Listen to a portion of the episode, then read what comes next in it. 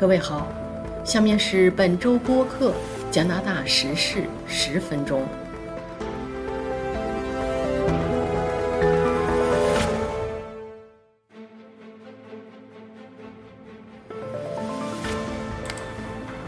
下面是加拿大本周新闻：特鲁多和其他北约领导人周四在布鲁塞尔举行会议。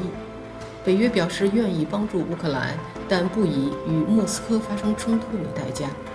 专访华裔学者赖小刚，习近平到底会不会帮普京一把？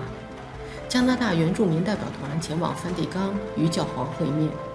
研究发现，最低工资与求助食品银行的人数紧密相关。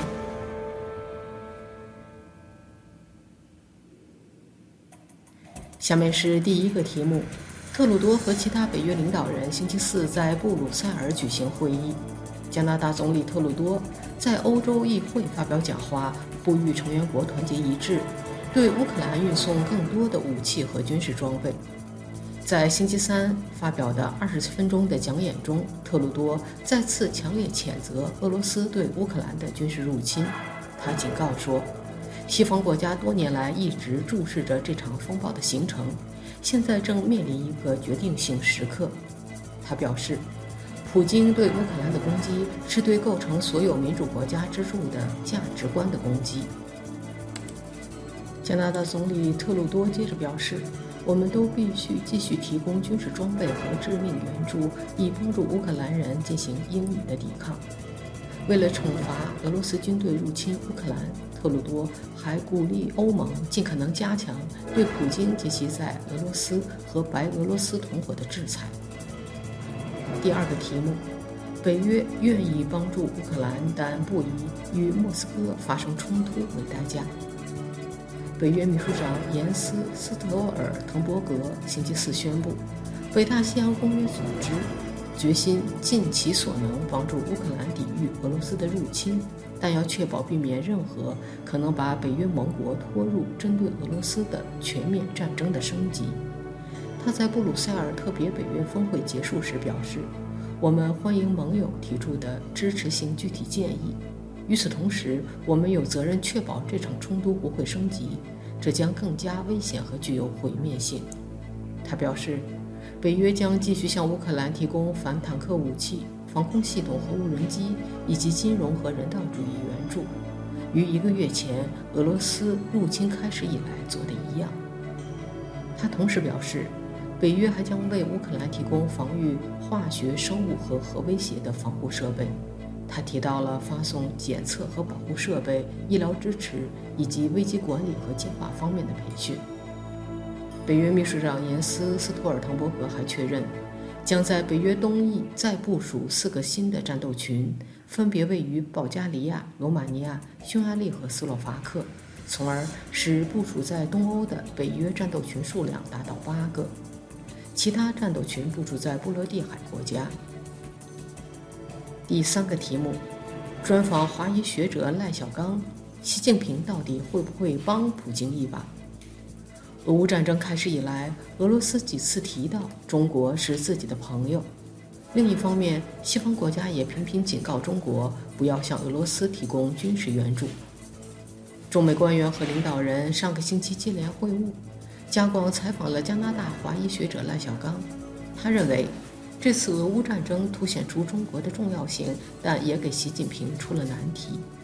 他说，如果中国帮助俄罗斯，这场战争会打很长时间；如果不帮，普京支撑不了多久。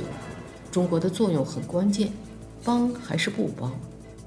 帮缺乏基本的合法性，对国内和国际都没法交代。从实际利益来说，中国经济依靠的是欧盟、美国和日本的市场，而不是俄罗斯的市场。而援助俄罗斯意味着加快和欧美的贸易脱钩进程，给中国国内的政治经济状况雪上加霜。援助俄罗斯在政治层面上也有着尴尬之处。普京在出兵前的讲话中，把乌克兰问题归咎于布尔什维克，而后者是中国的师傅。马列主义是中国的执政基础，这牵涉到执政合法性问题。因此，中国重要的新闻网站转转载普京讲话时都删去了这一段，只有一两个小媒体是全文翻译。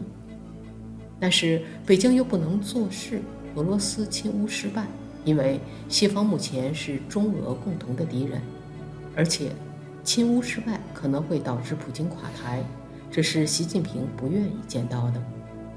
赖小刚认为，中国对俄罗斯的援助不会放到桌面上来。可能会偷偷的帮，但这样做一旦被抓住的话，风险更大，等于是花钱买贸易脱钩和骂名。另外，对俄罗斯的援助不是一次两次就能解决的，乌克兰的战争消耗会越来越大，对俄罗斯的援助也必须是长期和大规模的，看不到尽头。赖小刚还说，如果北京援助俄罗斯，后者要了你的东西还瞧不起你，因为普京厌恶布尔什维克，而中共本是布尔什维克一手扶植起来的，还曾经反手捅过莫斯科一刀。俄罗斯人没有忘记这一段往事。另外，赖小刚认为，从心理上来说，中共在俄罗斯人面前永远是学生。上个星期，美国国家安全事务助理沙利文。和中共中央政治局委员杨洁篪在罗马进行了长达七小时的会谈。随后，拜登通过视频和习近平会晤。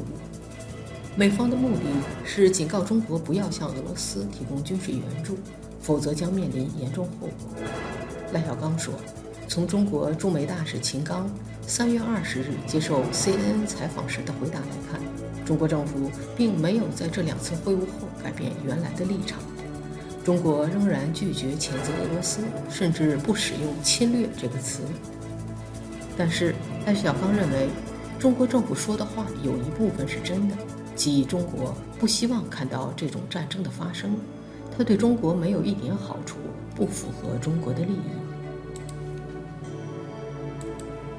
第四个题目：加拿大原住民代表团前往梵蒂冈，对与教皇会面抱谨慎态度。加拿大的大约四十名原住民代表和天主教的主教将于三月二十八日到四月一日前往梵蒂冈与教皇进行会晤。原住民社区对这次会面抱谨慎乐观，但许多人希望看到这是新关系的第一步。安大略省梅蒂斯地区议员米奇凯斯准备在罗马度过一周时间，他将在本周六。与原住民代表团的一些成员一起启程前往罗马。出行之前，对于和教皇的会面，他的心情非常复杂。他说：“我知道自己是要去参加一个历史性会晤，感觉很特别，有点不自在。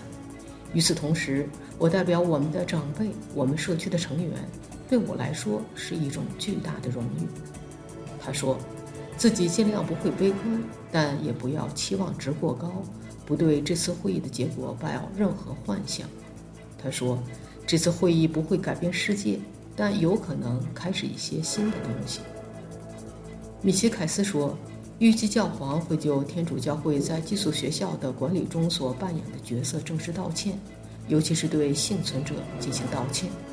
作为这些人的代表，我有责任支持他们。”他解释说：“我们不仅要求与教皇会面。”还将与教会的高级官员会面。我们的目标是尽可能多的与教会的领袖会面，帮助他们了解原住民正在经历的痛苦，以在教会内部创造持久的代际变化。安大略省新民主党的议员索尔·玛玛科瓦是原住民寄宿学校的幸存者。他说：“最重要的是希望看到具体行动。”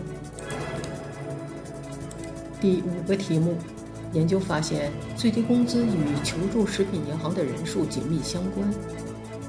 这是加拿大最近发表的一项研究得出的结论。这项研究由卡尔加里大学的公共政策学院发表。